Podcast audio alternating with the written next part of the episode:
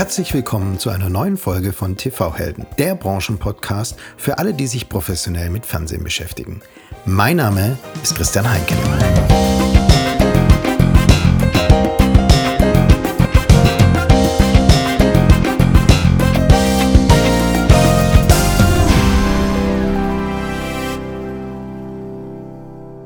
Und jetzt freue ich mich auf einen ganz besonderen Gast.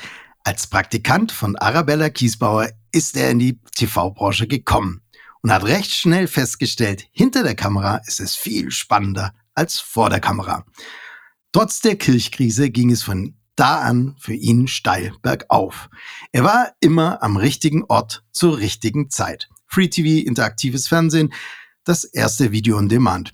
Bei den Zukunftsthemen war er als Mitbegründer von Maxstorm ganz vorne dabei, bis er die Rolle rückwärts zurück ins lineare TV machte.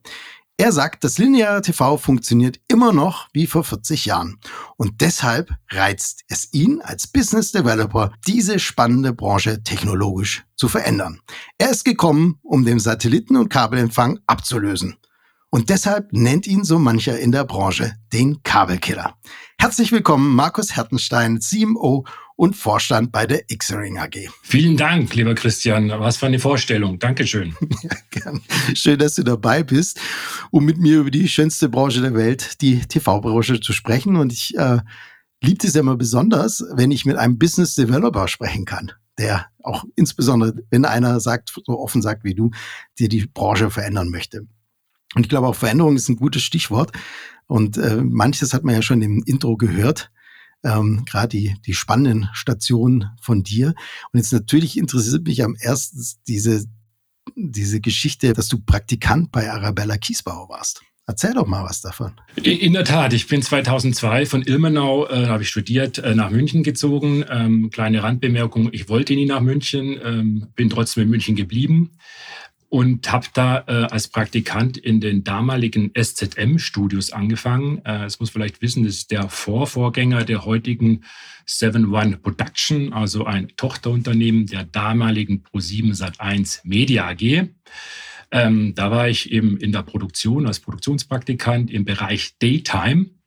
Und da wurden entsprechend in Unterföhring ähm, äh, spannende äh, Formate produziert wie Arabella, ähm, oder äh, Richter Alexander Holt, Clipmix, Abenteuer Leben. Und da habe ich zum ersten Mal private TV-Luft äh, äh, geschnuppert ähm, und die Erfahrung hinter der Kamera gemacht.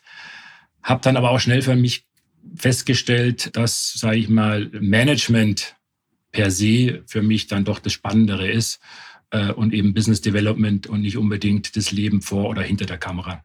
Was musstest du für Arabella machen? Das sind wirklich klassische Produktionsjobs äh, gewesen. Also gucken, ähm, äh, welche Kameras wo stehen, äh, ist der der Operator da, welche Licht, äh, also wirklich die, die ganzen technischen Themen, äh, bis hin Sachen kopieren, äh, gucken, dass sie was zu trinken hat und, und, und. Also das war ein klassischer Praktikantenjob. Äh, echt spannend, aber wie gesagt, hat dann ähm, auch gereicht, so nah an der Kamera äh, zu sein. Und du hast äh, in Ilmenau Medienwissenschaft studiert. Und das ist dann durch das Studium entstanden, dein Drang ins Fernsehen. Oder ähm, war das vorher schon da? Nee, äh, äh, Fernsehen war in der Tat was, was erst innerhalb des Studiums aufkam. Also für mich war immer klar, ich möchte was im Medienumfeld machen, bin eher so musikalisch früher unterwegs gewesen, ähm, habe aber dann festgestellt, dass das Bewegtbild für mich äh, äh spannender ist und äh, dann war es auch klar, äh, ab Mitte des Studiums ähm, Bewegtbild soll es werden. Ähm, und ähm, ja, bin dann eben über die SZM-Studios dann in die Pro7 Sat1-Gruppe reingerutscht und im Endeffekt auch lange geblieben. Davor habe ich aber noch gelesen, warst du äh, Business Developer bei der Kirchgruppe. Das klingt ja, also das, so habe ich das interpretiert, als wäre es der erste Job gewesen. Und äh, wenn es der erste Job war, dann war das ja voll der Orkan der Kirchpleite, oder? Ja, kann man definitiv so sagen, äh, sofern du eben die Kirchaffäre bzw. Kirchkrise ansprichst. Äh, auf den ersten Blick definitiv nicht gerade das beste Timing äh, für eine erste Festanstellung. Da es ja nach der Insolvenz zur Zerschlagung der Gruppe in 2003 kam, ähm, rückblickend allerdings äh, war es für mich persönlich gesehen jedoch der perfekte Einstieg. Ja, weil mit der Zerschlagung natürlich äh, viel passiert ist äh, und für mich dann viel Positives ähm, mit ganz vielen äh, tollen Möglichkeiten.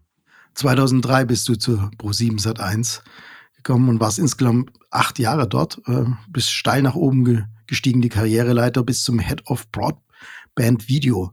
Was hast du als Head of Broadband Video gemacht?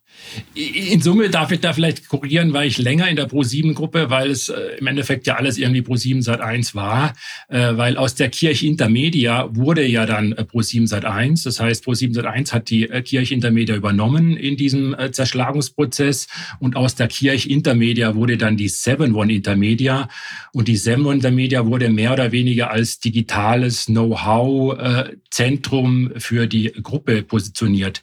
Und das super Spannende an der Zeit war, dass im Endeffekt damals ähm, die ganze Digitalkompetenz in der Premiere gebündelt wurde und nach der Zerschlagung Pro 7 seit 1 eigentlich ein reiner analoger Free-TV-Konzern war, ähm, äh, ich weiß nicht, ich glaube, es gab die digitale Satellitenübertragung SD schon, aber sonst gar nichts. Ähm, und das war für mich natürlich wirklich spannend. Und da war ich dann auch mehr oder weniger mit der Semwonder Media mittendrin in den spannenden Team.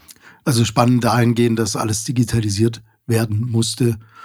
Oder? Ja, also es war, man muss sagen, das ist ja äh, die Zeit 2003, 2004. Ähm, ich, ich meine, da gab es eben noch kein HD per se. Die ersten Pro7 HD-Tests ähm, haben wir 2004 gemacht. Es gab noch keine digitale Einspeisung im Kabel. Man hat über, hat über interaktives Fernsehen philosophiert, äh, Themen wie Signalschutz, Grundverschlüsselung. Was macht überhaupt die Digitalisierung? Äh, äh, Brauche ich da Umbrella-Brands? Äh, wie kann ich mich im EPG positionieren? Also da kamen ja ganz, ganz spannende neue Fragestellungen auf, die eben, sage ich mal, ein herkömmlicher Free-TV-Manager ähm, gar nicht beantworten konnten. Oder es waren böhmische Dörfer, sage ich mal, für den. Und deswegen ähm, war da so eine wilde äh, Truppe, sage ich mal, in der Semwon Intermedia, die natürlich da, ähm, äh, es war wirklich Wahnsinn, weil jedes, also da gab es so viel spannende äh, Themen, äh, da ist man vom einen zum anderen gehüpft. Ich habe da auch meine Diplomarbeit in der Semwon Intermedia beziehungsweise angefangen in der Kirch Intermedia abgeschlossen äh, mit dem spannenden Titel, sage ich mal, Digitalisierung im Free TV, interaktives Fernsehen, Durchbruch via Broadband Internet Chancen und Risiken für die Pro7 Sat1 Media AG. Also dementsprechend ähm, bin ich da als Junior Manager Digital TV dann wirklich eingestiegen äh, und dann ging es wirklich einfach los. Da, äh, da war, das war eine Zeit, die war unglaublich ähm, wo Diversifikation, wie kann man neue Geschäftsmodelle anschieben, äh, einfach ähm, äh, das Top-Thema waren und war für mich wirklich toll. Ich hatte sofort Kontakt mit äh, allen Vorständen. Ich hatte da so eine Art Digilab aufgebaut. Äh, das war so äh, Sendung mit der Maus für Zukunftsfernsehen, äh, für, für Vorstände und äh, Führungskräfte der Pro7 seit 1, wo wir halt dann wirklich Themen gezeigt haben. B-Sky äh, aus UK haben wir entsprechend äh, ähm, uns äh, installiert und organisiert, äh, wo, wo damals ja schon interaktives Fernsehen und Formate eben möglich waren, ähm, eben HD, 4K, was halt alles dann peu à peu kam. Ähm, und äh, war, eine, war eine tolle Zeit, wo wir halt entsprechend auch dann angefangen haben mit Video on Demand. Ähm, Telekom, erster VOD-Deal 2004 zur Cebit, ähm, Vielleicht erinnert sich noch jemand, da gab es ein Active Media Center, das war im Endeffekt ein Fujitsu Siemens Computer, wurde als Set-Top-Box deklariert, äh, war riesengroß, äh, auch ziemlich teuer. Aber so hat dann die Telekom angefangen, auch mit Video on Demand. Äh, wir haben dann ersten äh, VOD-Deal eben abgeschlossen und das war wirklich äh, äh, super spannend. Da kam eins nach dem anderen. Das also du hast dich also mit der Zukunft des Fernsehens beschäftigt, also erstmal wissenschaftlich mit der Diplomarbeit und dann natürlich durftest du in deinem Lab ähm, dich da austoben. Wenn du zurückblickst, was waren die Dinge, wo du dir mehr erhofft hättest oder wo du gesagt hast, da lagst du eigentlich falsch? Beziehungsweise wo sagst du, ähm, hat sich der Markt deutlich langsamer entwickelt, als du das vielleicht damals vorhergesehen hattest? Also per se hat sich, glaube der Markt in Summe deutlich langsamer entwickelt, als wir uns das äh, damals schon äh, vorgestellt haben. Ich kann mich erinnern, ähm, meine erste Studie, die ich auf dem Tisch äh, drauf geklatscht bekommen habe, war eine Mercer-Studie, ähm, Ende Free TV 2010 hieß die. und ähm, 2010 bis 2010 ist da wenig passiert. Äh, ganz im Gegenteil, sage ich mal, das Kerngeschäft hat wunderbar weiterhin funktioniert. Dementsprechend war vielleicht auch der Druck, sage ich mal, andere Themen aufzubauen, noch gar nicht so groß, zumindest sage ich mal äh, im Bereich Kerngeschäft sich auch weiterzuentwickeln. Aber ansonsten es war da wirklich eine spannende Zeit. Ähm, Mobile TV äh, ging, ging los, P-TV hat man entsprechend äh, gelauncht, My Video äh, und, und, und. Also es war wirklich eine sehr umtriebige, sehr spannende, äh, sehr äh, lehrreiche Zeit für mich persönlich dann auch. Ja, das lineare Fernsehen ist tot. Das, glaube ich, hat uns die ganze, die ganze Karriere be begleitet und es lebt nach wie vor besser denn je, aber da kommen wir ja gleich drauf rum. Jetzt bist du erstmal ähm, deiner Business Development Passion und deiner Innovation treu geblieben und bist dann zu Maxdome, warst insgesamt fünf Jahre bei Maxdome, zuletzt als Managing Director. Und Maxdome war ja der absolute Pionier im, im BOD-Bereich. Ich glaube, Maxdome hat schon lange gestreamt. Da hat noch so mancher großer Streaming-Anbieter aus den USA noch DVDs verschickt. Sag mal, wie, wie kam es denn zu der Idee von, von Maxdome damals? Ui, äh, gute Frage, muss ich äh, ein bisschen ausholen. Der Brand, also die Marke Maxdome, geht wirklich schon zurück ähm, ins Kirchen-Media-Zeitalter, in die 2000er ähm, wenn man ehrlich ist. Die Idee, sechs Jahre später ein Video-on-Demand-Portal zu launchen, kam aber aus einer ganz anderen Motivation, wenn man ehrlich ist. Ähm, und zwar wollten wir damals ähm, im Bereich Access, Internet Access einsteigen und so eben innerhalb dieser Diversifikationsstrategie ein komplett neues Geschäftsmodell erschließen. Also die Pro7 Sat1 wollte ins Access-Geschäft einsteigen. Genau, okay. mit einem Pro7 DSL-Anschluss mhm. als virtueller Internet Service Provider. Dann haben wir lange diskutiert, hm, wie sieht denn da die Wertschöpfungsstufen aus? Welche Kompetenzen haben wir überhaupt? Ähm, und dann wurde uns aber echt schnell klar, dass auch Pro7 als Marke für einen Internetanschluss hm, vielleicht nicht unbedingt die beste Voraussetzung und, und Brandfit, sage ich mal, bringt. Und dass es schlussendlich einfach nur um Entertainment gehen kann. Und dann haben wir gesagt, okay, was ist Entertainment? Wie können wir das genau runterspezifizieren? Ähm, in 2004 war das noch. Und dann sind wir halt immer tiefer eingegangen und haben gesagt, okay, da ging das DVD-Versenden gerade los. Ist das vielleicht eine Option, äh, da einzusteigen? Oder vielleicht doch eher lieber direkt mit Video on Demand? Und nach mehreren harten Diskussionen intern äh, haben wir gesagt, okay, jawohl, es wird Video on Demand ähm, und es wird auch die Marke Maxdome. Obwohl natürlich Maxdom im Vergleich zu Pro7 natürlich niemand kannte. Aber uns war damals schon klar, dass wir hier größer, breiter denken müssen und eine Content-Vielfalt brauchen, die äh, unter einer ProSieben-Brand wahrscheinlich gar nicht abbildbar war. Und äh, so kam es ähm, zum Maxdom. Genau, und äh, wenn ich jetzt mich richtig erinnere und zurückdenke, da hatte das irgendwas auch mit dem 1 und 1, äh, mit 1 und 1 zu tun. Hat das was zu tun mit dem IP Access oder was hat der 1 und 1 mit Maxdome am Anfang zu tun? Es waren natürlich ähnliche Gespräche, weil wir mit dem Access-Produkt natürlich auch mit äh, unterschiedlichen Partnern im Markt äh, gesprochen haben und das dann auch immer gechallenged haben nach dem Motto, was geht, was geht da nicht und was wäre, was wäre da auch ein richtiger Partner für uns. Als wir dann für uns aber entschieden haben, ähm, äh, der Access ist nicht der richtige äh, Ansatz und wir gehen wirklich den innovativen Schritt äh, aus damaliger Sicht äh, in ein echtes Video on Demand, war auch ganz schnell klar, dass wir ja insbesondere in den Bereichen Technik als auch Direct-to-Consumer-Business ja mehr oder weniger blank waren und wirklich äh, äh sehr begrenzte Erfahrungswerte und Schätze hatten.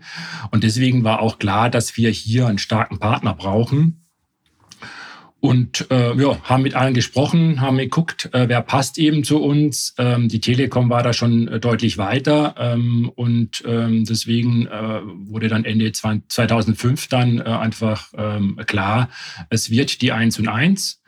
Ähm, wir machen das zusammen mit 1 und 1 als Kooperation haben dann äh, auch schon zur CB 2006 das Ganze dann äh, vorgestellt ähm, und ähm, im Juli 2006 dann auch direkt auf einer Senvor Media Veranstaltung in äh, Düsseldorf auf dem Big Picture gelauncht. Das heißt, nach Vertragsunterzeichnung hatten wir weniger als sechs Monate äh, Zeit, das Ganze umzusetzen. Ähm, man hat lange diskutiert, äh, viel Papier produziert ähm, und dann äh, die Umsetzung ist ja dann kein Problem, das geht dann immer schnell. Deswegen war das natürlich eine krasse Zeit, äh, weil de facto ja echt auch trotzdem, dass wir da einen starken Kooperationspartner hatten, äh, ja niemand wirklich Ahnung hatte, ähm, kann man jetzt auch sagen. Ähm, und wir, sag ich mal, Pragmatismus war wirklich das oberste Gebot. Ähm, und äh, wenn man die, sich die, die, die erste Webseite angeguckt hat äh, von Maxdome, äh, konnte man nicht sehen, dass das im Endeffekt eine pro7.de war, die kopiert wurde. Die wurde dann einfach schwarz gefärbt äh, also nicht rund um die Uhr wurden dann äh, Digibetas eingesammelt und über äh, äh, Digibeta-Maschinen dann digitalisiert, DVD gerippt. Wir haben sogar teilweise äh, einfach äh, Satellitensignale aufgenommen, um überhaupt im, äh, diese Content-Vielfalt, diese Files zu produzieren ähm, weil es war alles hochhändisch äh, mit vielen fleißigen Praktikanten ähm, und äh, wirklich sehr hands-on. Ich glaube, wir brauchen müssen mal ein Wörterbuch äh, äh anhängen bei der ganzen Sache. CB 2006 gibt es wahrscheinlich bei einigen Hörerinnen und Hörern schon Fragezeichen oder Beta. Was meint der Beta-Files? Was meint er damit? Aber dafür, dafür reicht unsere Zeit nicht. Ähm, Markus, intensive Zeit, totale Pionierarbeit. Das kann jeder von uns sich vorstellen. Nichts gab es von der Stange, nichts war entwickelt, ihr musstet alles machen. Und dann kam der große Tag des Launches. Ähm, es war ja eine goldene Zeit des Fernsehens ähm, damals. Nimm uns mal mit, wie war der Launch von Maxdome? Uh, der war äh, ähm, sehr speziell, ähm, sehr unerfolgreich, wenn man ehrlich ist. Ähm, weil wir waren so schlau und haben gesagt, okay, wir machen eine Pressemitteilung ähm, und die geht vor dem eigentlichen Presseevent raus. Ähm, das Presseevent war eben innerhalb dieser Big Picture Veranstaltung. Äh, da sollte die damalige Geschäftsführung der Server Media äh, das Produkt wirklich live zeigen. Und als es halt dann soweit war und ähm, man loslegen wollte, ähm, war die Website einfach nicht mehr verfügbar. Ähm, die war down, weil de facto einfach ähm, der Webserver zusammengekracht ist, ähm, weil durch die Pressemitteilung, sage ich mal, dann doch ähm, ähm, spaßige Nerds, sage ich mal salopp, ähm, Lust hatten, mal zu gucken, was kann denn der Server so? Und die haben festgestellt, oh, der geht relativ schnell in die Knie. Und daher war ähm, der erste Moment der großen Präsentation von Maxdome äh, erstmal äh, blank. Okay. Wir hatten alle, also ich zumindest, einen hochroten Kopf. Ich kann mich da gut daran erinnern. Äh, oh, bin ja. hektisch dann mit dem Handy rumgerannt äh, in ähm, Düsseldorf, äh, habe dann mit Kollegen unter Führung telefoniert. Äh, es hat dann noch funktioniert. Äh, äh, ich glaube, wir sind einfach dann nochmal 15 Minuten später gestartet. Genau. Ja, aber es ist natürlich auch eine Zeit gewesen, wo du jetzt nicht einfach irgendwo anrufen konntest und sagst, wir brauchen noch mehr äh, mehr Serverkapazität, wir mieten mal kurz was an. Das gab es ja alles damals nicht. Ne? Nee, also, das, äh, da war die AWS, ich weiß nicht, ob es sie schon gab, aber auf jeden Fall, wir hatten sie noch nicht. Nein. Ja, ja. Ja, das äh, hat dich wahrscheinlich in der Maxstorm-Zeit immer wieder sehr stark eingeholt, dieses Pionier-Dasein. Ähm, ich, Hollywood war ja damals auch nicht so weit. Ne? Also ich meine, Maxstorm war wirklich vor seiner Zeit. Wenn du jetzt zurückblickst, woran ist Maxstorm denn gescheitert? Oh gut, äh, ist natürlich erstens schon eine gewisse Zeit her und äh, natürlich ein Blumenstrauß an unterschiedlichen Themen. Du hast schon angedeutet, Hollywood war noch nicht so weit. Äh, Netflix ist ein Jahr später erst gestartet. Die haben bis dahin eben 20, 2006 noch fleißig DVDs verschickt.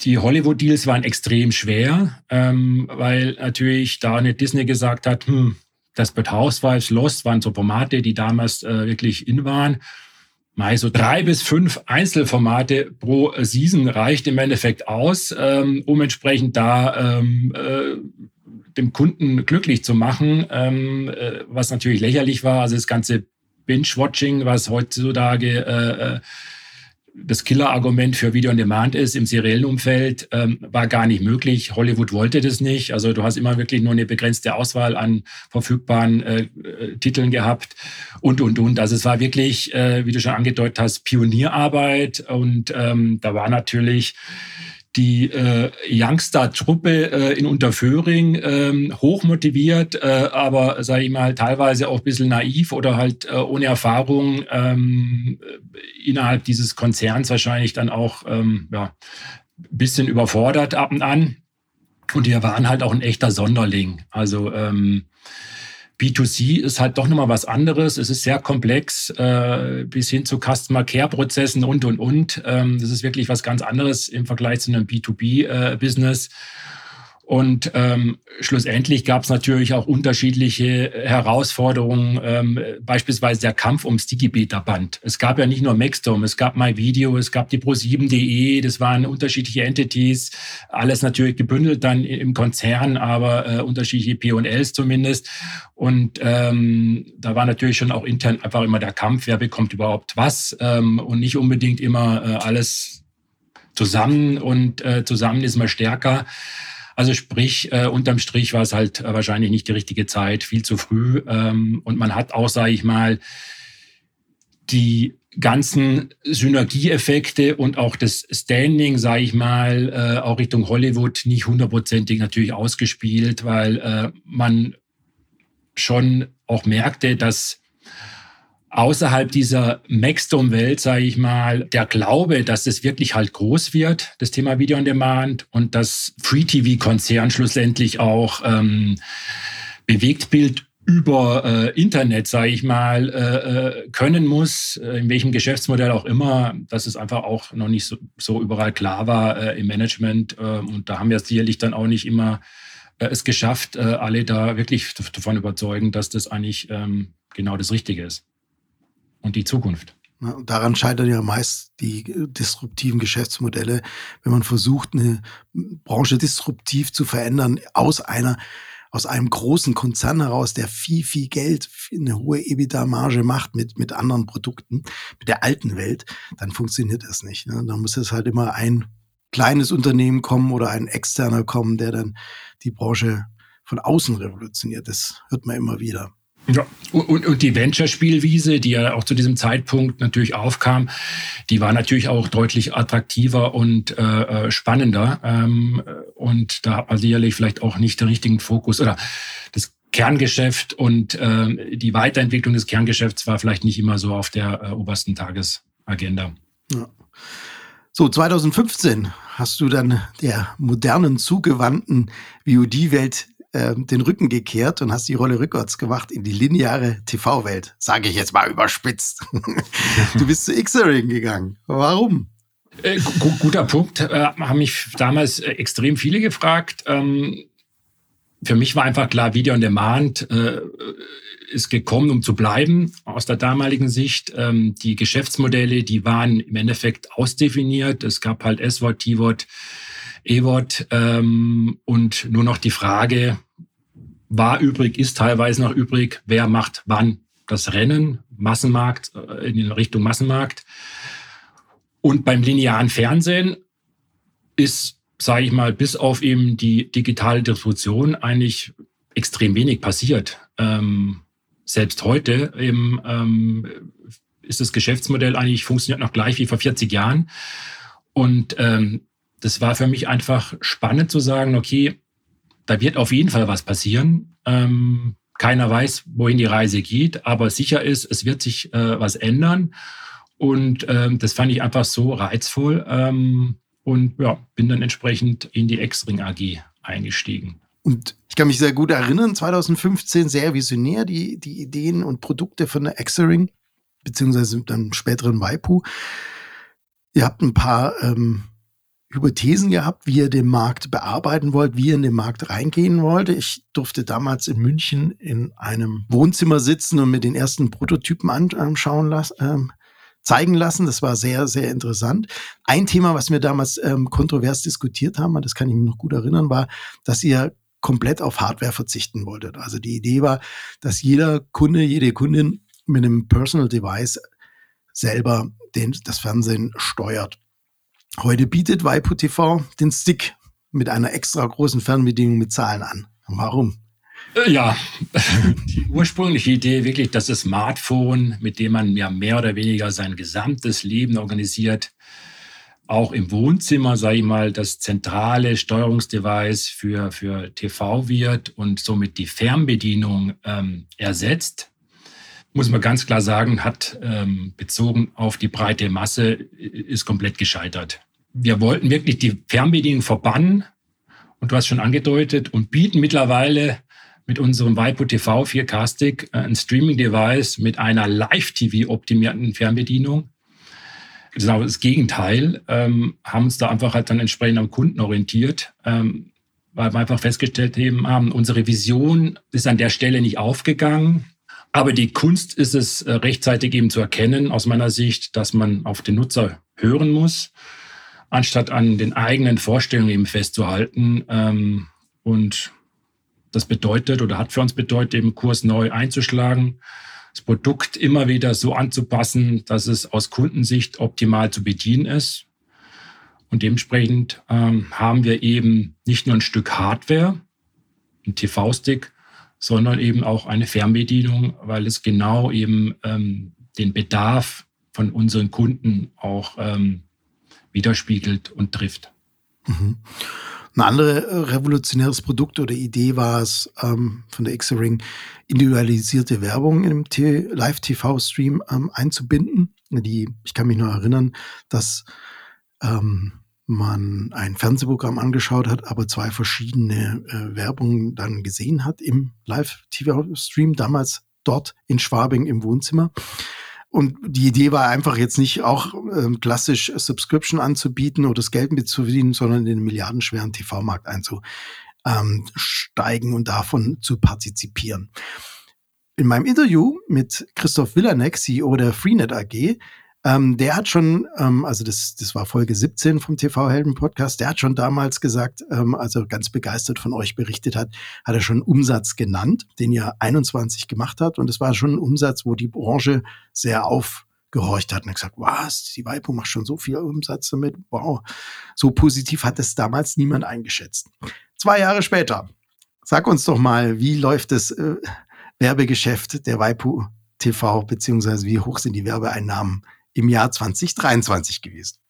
Ja, also vielleicht erst nochmal einen Schritt zurück. Aber klar ist natürlich, ähm, gerade äh, ein erfolgreiches Werbegeschäft braucht es braucht es natürlich erstmal eine vermarktbare Reichweite. Also sprich, man hat da natürlich ein, ein NRI-Problem.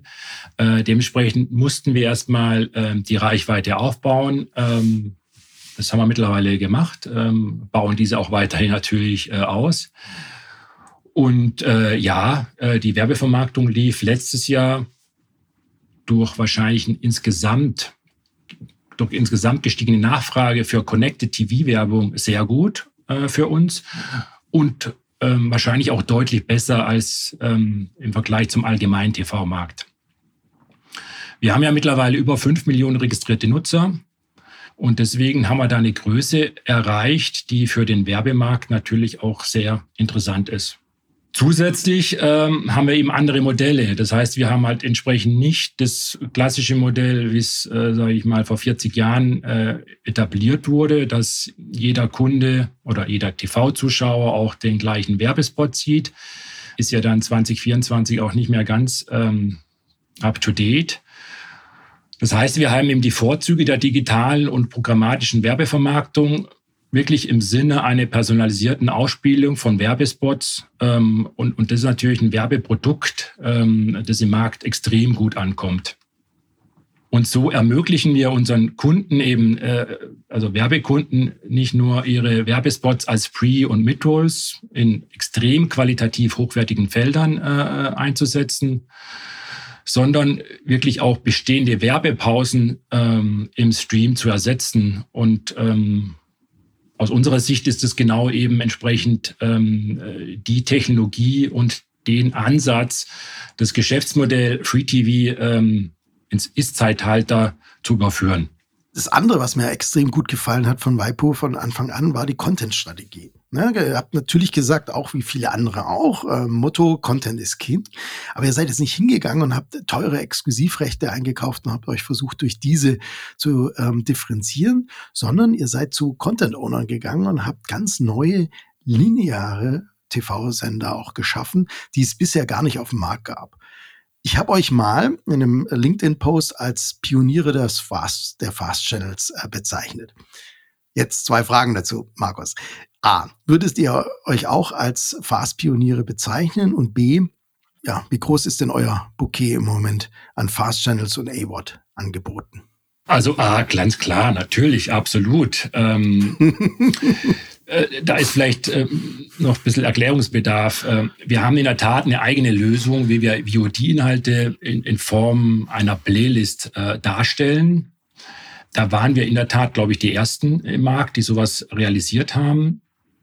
Und äh, aus unserer Sicht ist es auch deutlich ähm, schlauer, effizienter, kostengünstiger als echtes Fast wir nennen es eben New TV und sagen äh, scherzhaft intern auch, dass wir da faster sind. Also ähm, weil ähm, das System einfach besser ist ähm, und, und schlauer. Und da haben wir über 80 New TV-Angebote bei uns auf der Plattform.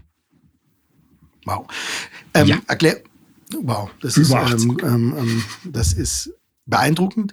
Sag uns doch nochmal genau, wie, wie stellt ihr das dar? Also du hast, du hast eigentlich VOD-Titel und die werden dann im EPG wie ein linearer Fernsehkanal dargestellt und ich kann mir die aber im EPG aussuchen. Und wie, wie stelle ich mir das vor mit eurer Playlist? Äh, genau, bei uns werden quasi die VOD-Inhalte ohne aufwendiges Scheduling random in einer Playlist überführt. Und äh, sobald ein Kunde eben in den Channel zappt, starten die Inhalte jeweils von vorne, von Anfang. Und dementsprechend ist das klassische VOD äh, hingegen in unserer New TV-Logik ähm, der bessere Ansatz, weil er eben de facto weniger Aufwände äh, produziert, äh, Kosten spart und vor allen Dingen aber für den Kunden aus unserer Sicht ein deutlich besseres äh, Nutzererlebnis äh, bietet. Verbindung von dem Besten von allen Welten, also auf der einen Seite die Kuration ne, dass ihr in einem Kanal VOD-Inhalte anbietet und auf der anderen Seite jederzeit verfügbar zu der Zeit, wann der Kunde es abrufen möchte, startet es neu. Smarte Idee. Ihr wart die Ersten, habt ihr gesagt. Wer kommt auf solche Ideen bei euch? Da haben wir natürlich ein äh, super tolles, uniques Team, ähm, sind stets bemüht, ähm, da wirklich halt, sage ich mal, out of the box auch zu denken und zu sagen, okay, nach vorne gucken, wie kann man es besser machen und vor allen Dingen halt wirklich auch immer zu gucken, was möchte der Kunde? Also was ist wirklich das Erlebnis beim Kunden? Und da ist es, glaube ich, ein gutes Beispiel, weil Fast per se ist nicht das beste Kundenerlebnis, weil der Kunde halt dann einschaltet und muss halt de facto dann gucken, was er gerade bekommt. Ähm, und da ist eben New TV, wo der Kunde dann eben diese Vorteile aus der VOD-Welt dann äh, äh, wieder hat, äh, sicherlich der bessere Ansatz. Ähm, und das ist wirklich auf den Kunden hören und das beste TV-Produkt bauen zu wollen. Das treibt uns an. Du hast die 80 New TV-Angebote genannt. Welche Genres laufen bei euch besonders gut? Wir haben schnell gemerkt, ähm, dass erstmal Qualität zählt. Mhm. Entsprechend sind wir definitiv offen, sage ich mal, für Inhalte jeglicher Couleur, Genre, solange es sich um relevante ähm, Content handelt. Also die Frage, wie definiert man Relevanz? Klar ist natürlich, dass, sage ich mal, ein S-Volt-Channel, wo Hollywood oder europäische Topfilme im Vordergrund stehen, per se super funktionieren, klar. Mhm. Aber genauso sind Klassiker, Nischenthemen äh, immer wieder überraschende Effekte, wo man sagen, wow, das funktioniert ja richtig, richtig gut. Ähm, weil da ist ja der Vorteil, dass jeder Content findet auch seine Zielgruppe und dass man halt auch wirklich über so ein System mit was wenig Aufwand dann auch für den Content-Anbieter äh, bringt, weil wir das eben äh, automatisiert umsetzen als Plattform, ähm, ist, sind wir halt auch in der Lage, diese Nische und diese Content-Vielfalt auch abzubilden.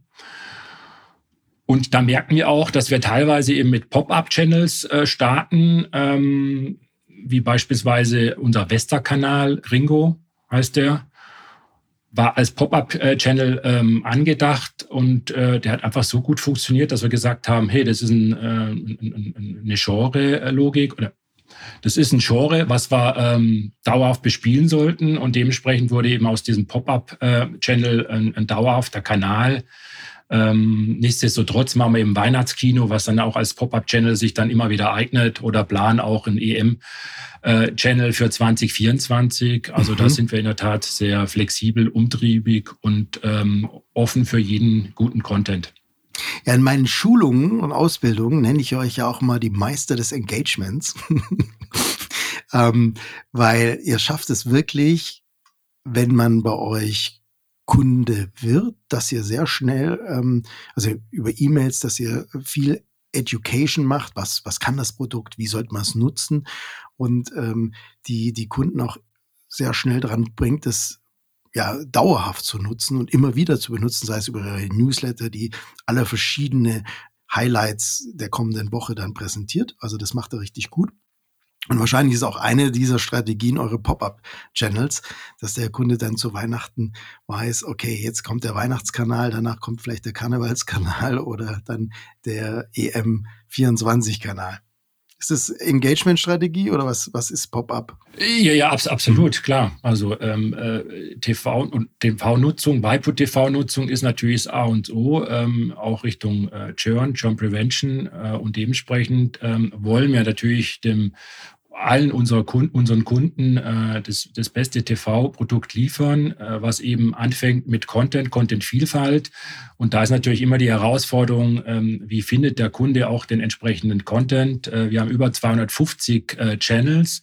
Das ist dann schon viel Holz, sage ich mal. Da muss man dann auch schon richtig äh, gucken, ähm, was man halt auch eben als Nutzer äh, sehen möchte, weil klar ist natürlich, äh, dass von den 250 Sendern äh, ist nicht für jeden was, also die, die sind nicht für alle relevant ähm, und äh, dementsprechend ähm, äh, verwenden wir da sehr viel Zeit ähm, in, sage ich mal, Personalisierung und ähm, Content Discovery, dass man den den, einzelnen äh, Kunden äh, wirklich an die Hand nehmen und entsprechend zu den ähm, für ihn passenden Inhalt auch führen was eine wichtige Strategie ist, weil ihr seid ja auch nicht mehr mit eurem Produkt in der Nische, sondern ihr sprecht den Massenmarkt an. Das war vorher angesprochen. 500.000 registrierte, über 500.000 registrierte Kunden. F 5 Millionen. Entschuldigung. Du hast vorher angesprochen. Habe ich 500 gesagt? Nee. Ich weiß nicht, ich hoffe nicht. 5 Millionen. 5 Millionen, wow. Okay. Und wie viel davon äh, sind im Abo? Und Zahlen für, für den Service? Ist natürlich eine Zahl, die sehr schön schnell äh, steigt. Äh, die letzte äh, kommunizierte Zahl war über 1,2 Millionen in einem Bezahlverhältnis. Wow. Ja, gratuliere, damit seid ihr definitiv der größte OTT-Anbieter im deutschen Markt. Richtig? Wenn du das so sagst, äh, will ich das auf jeden OTT, Fall bestätigen. ja, okay. Heute möchte ich dir mein Herzensprojekt vorstellen, die Media Hall. Die Media Hall ist der TV-Kongress, auf dem die Fernsehbranche über Trends diskutiert, Erfahrungen austauscht und Gemeinsamkeiten feststellt. Ich darf jetzt schon das dritte Jahr die Media Hall organisieren und ich kann es kaum erwarten. Die Media Hall findet vom 27. bis zum 28. Februar 2024 während den fiberdays.de in Wiesbaden statt. Also das perfekte Jahresopening für dich und der perfekte Kongress, um die Branche zu treffen. Wir haben ein super Programm zusammengestellt nächstes Jahr, um jetzt hier ein paar Beispiele zu nennen. Wir werden über Lessons Learned bei Fast und AWOD diskutieren. Also welche Genres funktionieren, welche Plattform ist besonders performant. Dann unser Sportgipfel. Der geht dem Thema nach, werden Sportrechte das lineare TV retten? Dazu haben wir alle TV-Plattformen in Deutschland zu Gast, um mehr von deren Strategie zu erfahren und the next big thing in TV zu diskutieren. Ein wichtiger Impuls auch an die Branche und auch an die Automobilbranche ist, den ganzen Themenspektrum Automotive meets TV. Ist der nächste Fernseher ein Auto? Also, wenn ihr euch fragt, muss ich in dieses Business rein? Wie groß wird das Business in Zukunft sein? Wer sind die Ansprechpartner? Die Media Hall ist genau hier der Platz, um hier die Informationen zu erfahren. Und natürlich vier Monate vom 1.7.24 alles über die Umlagefähigkeit, wie auch Bundling-Strategien und Erfolgsfaktoren für IPTV und OTT. Dank unserer zahlreichen Sponsoren sind die Tickets für die Media Hall sehr, sehr günstig und Dank Waipu TV gibt es kostenlosen, herrlichen Kaffee und dank 3SS ist während den Meet- und Greet-Phasen auch für das leibliche Wohl gesorgt. Also, Media Hall, the place to be. Bei Interesse oder Fragen darüber, schreibt mir gerne eine E-Mail an mail at tv-helden.com. Ich freue mich auf euch. Euer Shareholder ist die Freenet AG. Und in einem legendären TV-Helden-Podcast mit Christoph Willaneck, Folge 17, hat er davon gesprochen, dass Freenet HD ist ja auch ähm, Anbieter von DVB-T2-Technologie beziehungsweise dem Angebot und es ist endlich, weil wahrscheinlich irgendwann die Lizenzen auslaufen. Sind diese DVB-T2-Kunden eure Hauptzielgruppe? Äh, nein.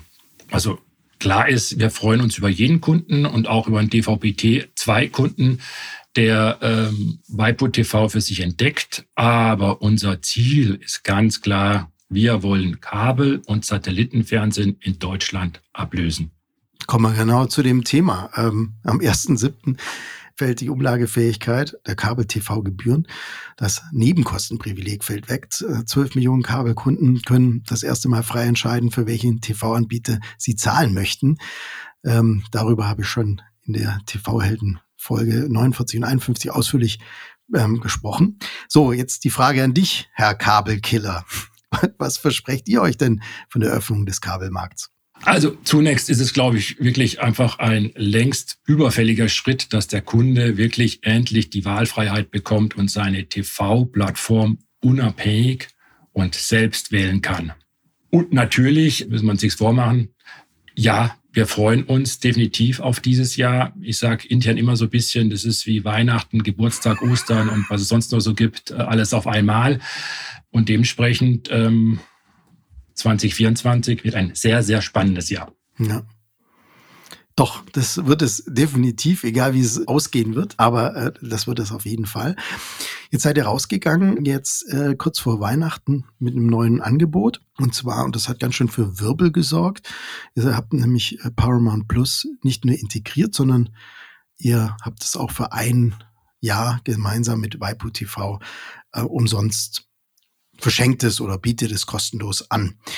Die erste Frage dazu, ihr bietet Netflix an und jetzt bietet ihr auch Paramount Plus. Wie wichtig ist für euch, auf Waipu TV diese S-Wort-Dienste zu aggregieren? Ist ganz klar eine absolut tolle und wichtige Ergänzung. War am Anfang in der Tat auch ein bisschen strittig. Ähm, also am Anfang gab es echt die Diskussion, ob wir quasi mit S-Wort-Services ähm, mehr oder weniger in Konkurrenz stehen. Da ist aber genau das Gegenteil ähm, der Fall, weil wir einfach feststellen, der S-Wort-Kunde hat seine Technik im Griff, der weiß, äh, dass er eine saubere Internetverbindung braucht, ähm, dass das Ganze irgendwie auf dem Big Screen auch im Wohnzimmer landen muss. Und vor allen Dingen, ähm, der S-Wort-Kunde hat auch eine andere Erwartungshaltung an seine TV-Plattform, weil er natürlich äh, Komfortfunktionalitäten wie Pause, äh, ich kann spulen, äh, ich kann vielleicht auf den An Anfang zurückspringen, das sind einfach äh, gelernt, die werden erwartet. Und deswegen ist es äh, eine absolut tolle Zielgruppe. Und wir sehen das ganz klar als Ergänzung. Wenn ich jetzt Waipu TV auf dem CTV, also Connected TV anschaue, ähm, habe ich euch in der, in der App. Und wenn ich eure Android TV Hardware nehme, könnte ich über den Store auch alle Apps, meine S-Wort-Apps runterladen. Warum aggregiert ihr? Warum wollt ihr Super-Aggregator sein und nicht einfach sagen, naja gut, dann machen wir halt, äh, bieten wir halt die Apps halt irgendwie auf der Hardware an? Also grundsätzlich geht es um, ähm, dass der Kunde einen Vorteil hat. Ähm, Vorteil ähm, können zwei Bereiche sein. Der kann monetär sein, also sprich, dass er einfach unterm Strich äh, Geld spart. Und ähm, der zweite, eigentlich wichtige Bereich ist äh, Einfachheit von der Bedienung her. Wie ähm, fühlt sich eben diese TV-Plattform an? Äh, was muss der Kunde tun, dass er von dem einen Dienst in den anderen kann? Das muss alles seamless sein, das muss einfach sein ähm, und dementsprechend ähm, haben wir da eben die Motivation, das zu verknüpfen, um es wirklich halt äh, für den Kunden äh, einfacher und auch ähm, kostengünstiger zu gestalten. Jetzt seid ihr schon Meister in dem Content. 250 Kanäle hast du angesprochen, 80 äh, New TV-Angebote. Jetzt zwei S-Wort-Dienste und ARD Plus habt ihr auch ähm, gelauncht. Wann ist das Portfolio zu Ende? Wann wird das Angebot zu unübersichtlich? Oder sagt ihr, nee, das müssen wir weitergehen, ähm, solange die Content Discovery äh, funktioniert, geht es munter so weiter und wir machen die super Aggregation so weit, bis alle Dienste aggregiert sind. Also wir haben noch The Zone ähm, mhm. und ich glaube, The Zone ist ein, ein, tolles Beispiel, weil wir da eben entsprechend ja auch The Zone 1 und 2, also die äh, linearen Top-Kanäle auch direkt bei uns in die App äh, integriert haben. Und äh, grundsätzlich sprechen wir mit allen Marktteilnehmern ähm, und ähm, da kann ich mich echt nur wiederholen. Wir wollen eben ein, ein Produkt anbieten, wo der Kunde draußen, ähm, der momentan äh, in der Kabelwelt oder auf Satellit unterwegs ist, einfach sagt, wow, das ist ein tolles Angebot ähm, und tolles Angebot ist eben vielfältig angefangen von der Content-Vielfalt über Usability, Einfachheit äh, bis hin zu monetären äh, Aspekten. Und ähm, da wollen wir einfach das beste Produkt mit dem besten Preis-Leistungs-Verhältnis auch äh, im Markt anbieten. Und das ist genau euer Werteversprechen an die Kabelkundinnen und Kunden da draußen, dass ihr sagt, sie sollen jetzt vom Kabel zu Waipu wechseln. Absolut. Also ähm, ich glaube, ein breiteres, ein breiteres Content-Angebot äh, ähm, zum zu diesem Preis-Leistungs-Verhältnis, was wir anbieten, ähm, findet man im Markt nicht. Da sind wir komplett einzigartig, auch äh, mit, mit, den integrierten Pay-TV-Sendern. Und ähm, daher ähm, müssen wir uns da nicht verstecken, ganz im Gegenteil. Ähm, und ähm, freuen uns da wirklich auf 2024. Jetzt stützen sich ja alle auf den äh, Kabelmarkt und äh, freuen sich auf 2024. Wie, wie differenziert ihr euch also zu den anderen Angeboten die ähm, alle auf den Kabelmarkt zielen. Sehr, sehr vereinfacht dargestellt kann man sagen, im Grunde benötigen wir erstmal keine Argumente. Es ist einfach nur die Komfortzone, die vom Kabelkunden überschritten werden muss. Weil, da sind wir fest davon überzeugt, sobald ein Kabelkunde ein IPTV-Produkt ausprobiert hat, möchte da, möchte da im Grunde nie wieder was haben und wird auch nicht zur alten Technologie zurück gehen. Das ist neben dem sogenannten Nebenkostenprivileg sicher einfach auch noch ein zweiter Aspekt, dass die technische Ablöse jetzt einfach auch kommt vom Kabel. Was ich damit sagen will, ist eigentlich egal, ob, sage ich mal, im ersten Schritt Waipu TV, Tattoo oder Telekom. Der Kunde merkt sehr schnell die Vorteile eines IPTV-Services, möchte sie nicht mehr wissen und dann haben wir eben unseren Anspruch, ähm, das beste Produkt im Markt zu platzieren mit dem besten Preis-Leistungs-Verhältnis. Und ich glaube, in diesem Wettbewerbsverhältnis, in diesem IPTV-Umfeld, da sind wir bestens positioniert. Ja, also das war ja eine richtige Schlacht jetzt, die sich im Q4 abgetan hat. Jeder hat sich positioniert für den Markt. Die Telekom äh, schenkt gerade munter Netflix und äh, Disney her. Satu hat ein Einstiegsprodukt für 6,49 ähm, angekündigt oder hat es schon gelauncht. Und ihr geht in die Vollen und schenkt den Kundinnen und Kunden ein Jahr Waipu TV und Paramount Plus einfach mal so dazu. Jetzt die Frage an dich. Die Kunden werden sich doch an diese niedrigen Preise äh, gewöhnen. Glaubst du, dass die TV-Plattformen in Deutschland ähm, wieder aus dieser Rabattschlacht rauskommen und irgendwann wieder Geld verdienen? Also ich glaube, die Herausforderung ist erstmal, wie schon angedeutet, dass der Kunde erstmal aus der Komfortzone rausgeht und, sage ich mal, den Mut fasst, ähm, ähm, was anderes auszuprobieren. Ähm, und daher ähm, ist dieser Wechselprozess erstmal das Entscheidende. Und ja, den muss man wahrscheinlich schon so spannend gestalten, dass der Kunde halt wirklich äh, einmal vom Sofa aufsteht äh, und entsprechend dann ähm, den Mut fasst, was auszuprobieren, was anderes auszuprobieren. Wir sind aber fest überzeugt, dass entsprechend ähm, insbesondere wir mit einem Preis-Leistungsprodukt 12,99 über 250 Sendern Vorteile liefern. Wenn der Kunde das einmal eben entsprechend nutzt, äh, möchte das nicht mehr missen und dass auch da die Zahlungsbereitschaft und der Wert äh, äh auf Kundenseite ähm, sicherlich dann auch äh, gesehen wird. Also jetzt geht es darum, den trägen Kabelkunden, die träge Kabelkundin ähm, in die IPTV-Welt zu holen und zu überzeugen. Das macht ja eine Telekom auch, um sie dann langfristig diesen Kunden auf Internetprodukt abzusellen, beziehungsweise wenn sie schon mit Internetprodukt im Haushalt sind, haben sie den großen Vorteil, da noch dann das äh, TV-Produkt ähm, drauf zu, zu packen. Ihr bietet ja keinen Internetanschluss an. Ähm, wie, wie, wie siehst du das denn? Ist das, ist das ein großer Nachteil? Wie viel, wie viel, was schätzt du denn, wie viel im Konsumentinnen im Markt wollen ein Dreibrei-Produkt, alles aus einer Hand. Ähm, reduziert es euer Marktpotenzial signifikant? Also, das ist eine sehr gute Frage nach dem Motto, äh, wie viele Kunden wollen wirklich ein Triple-Play-Angebot? Ähm, weil eigentlich unsere Erfahrung zeigt, ähm, dass genau eigentlich unser Vorteil ist, dass die Kunden unabhängig bleiben. Weil Triple Play ist ja auch im Endeffekt eine dreifach, dreifache Verpflichtung. Und äh, heutzutage hat Flexibilität einen extrem hohen Stellenwert. Die Menschen schauen auch immer mehr auf, sage ich mal, äh, monatliche Kosten. Ähm, und da ist Flexibilität ähm, und ich kann eben auf einzelne Bausteine dann auch mal verzichten, äh, sicherlich ein klarer Vorteil. Und da ist unsere Transparenz, Vertragsflexibilität äh, äh, und auch Preisvergleichbarkeit äh, sicherlich ein extrem gutes Argument und die beste Voraussetzung für ein gesundes Wachstum. Mhm. Das heißt, ähm, du sagst, Internet Access ist ein Commodity, da geht es um Preis und Bandbreite. Das ist auch kein Problem mehr, schnell mal zu, durch, äh, zu wechseln.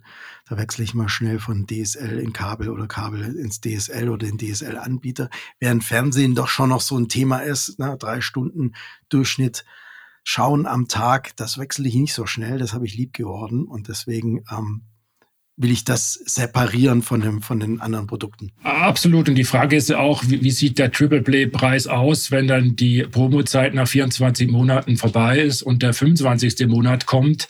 Da ist die dann Flexibilität. Wie bitte? Dann wechseln wir eifrig. Genau. ja. ja, Flexibilität. Ja, wunderbar.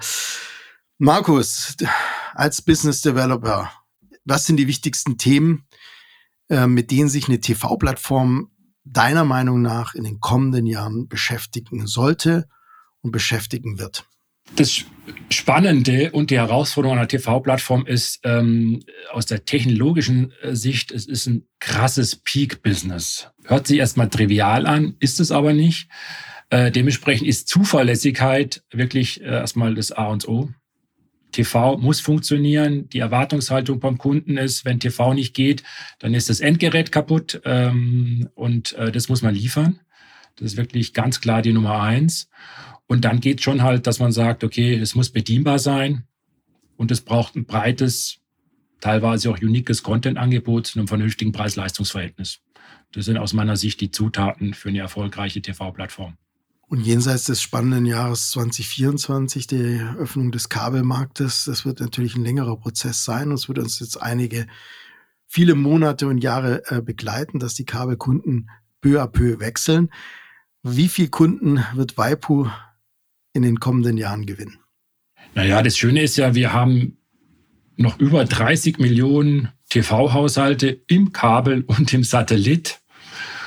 Und dementsprechend ähm, sagen wir schon, dass der, der Kuchen ist groß und ähm, da werden wir schon ein paar äh, überzeugen, ein paar Kunden, dass wir äh, wirklich ein tolles Produkt haben und sind da erstmal sehr, sehr positiv gestimmt. Ja, ihr habt ja eine, eine, eine tolle Wachstumsstory hingelegt in den letzten Jahren. Ja, und da wünsche ich euch viel Erfolg, dass ihr das äh, in den kommenden Monaten weiter ähm, voranbringt. Äh, ich freue mich auf jeden Fall auf ein Wiedersehen am 27. und 28. Februar in Wiesbaden auf der Media Hall. Da wirst du nämlich, Markus, äh, nicht nur Speaker sein, sondern beglückst uns auch mit Waipu TV mit leckeren Kaffee. Vielen Dank dafür. Sehr gerne. Für jeden, der Karten sichern möchte, jetzt sofort ähm, unter media-hall.de der Kongress für das Fernsehen von morgen und über Fernsehen von heute von gestern, aber insbesondere von morgen haben wir heute gesprochen. Markus, vielen herzlichen Dank für dieses gute Gespräch und die Einblicke, die du uns gewährt hast. Klasse, vielen lieben Dank zurück, Christian. Und dir danke ich fürs Zuhören. Wenn dir diese Folge von TV Helden gefällt, dann unterstütze uns doch und folge uns bzw. empfehle uns weiter. Die positive Mund-zu-Mund-Propaganda ist unser TV-Heldenlohn. Schau auch gerne in unsere Fortbildungsangebote, unter anderem den Zertifikatslehrgang zum IPTV Manager. Im Januar startet die nächste Ausbildungsrunde. Alles unter tv-helden.com. Besten Dank und auf Wiederhören wünscht Christian Heinken.